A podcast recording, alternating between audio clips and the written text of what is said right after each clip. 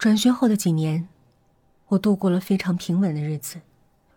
这一期间，我考上了大学，读外交政治系，并顺利的毕业了。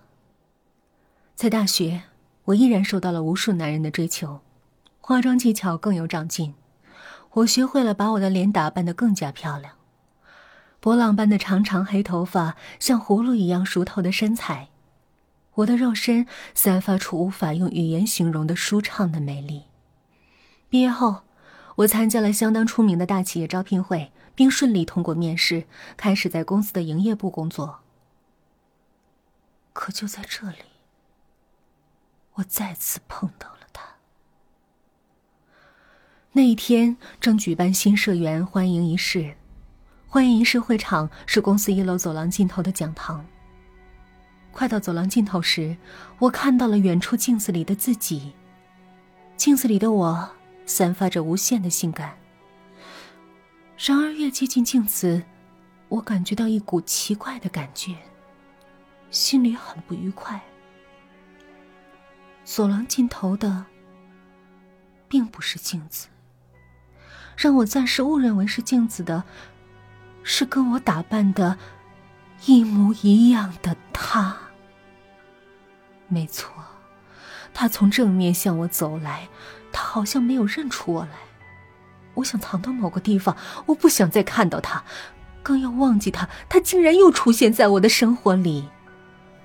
然而，我并没有躲藏，他越接近我，我的傲气反而越增加，甚至涌出了咬着嘴唇想正面扑向他的勇气。先打招呼的是我，这是谁呀？小丹是吧？我，是我，想起来了吗？兰芝。他想了片刻，这才抓住我的手，兴奋的摇了起来。啊，兰芝，是你啊！你怎么在这儿？我刚入职的，你呢？这么巧，我也是。他使劲儿的抓住我的手，看起来非常的兴奋，非常的高兴。岁月流失，脸上开始散发出化妆的气味，穿着也很得体，但那个丑陋的模样依然如故。化妆反而造成的皮肤过敏，使脸部更加坑坑洼洼，原本难看的脸显得更加丑陋。跟这样的他，竟然被同时录取，真是令人悲哀的事情。然而。我并没有因此而辞掉公司，我不想像以前一样到处躲着他，我要跟他一起参加新员工培训会。工作的部门也是只隔着一面墙，随时都能碰到。有时一起喝自动销售机的咖啡，到了周末一起看电影，偶尔把他叫来介绍给一直纠缠我的家伙。有时跟他一起购物。然而，我心中对他的厌恶感和憎恨。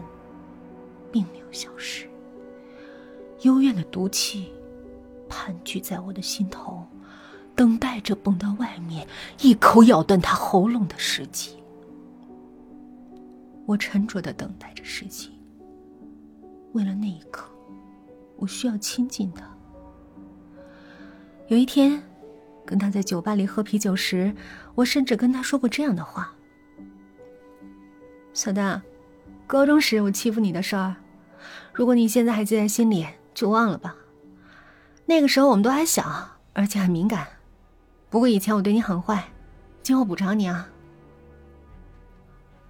到了夏天假期，我靠知觉感到机会终于来了，身体内的毒气几乎膨胀到了极限，正在酝酿着的毒液，等待着将牙齿插入他喉咙的那一瞬间。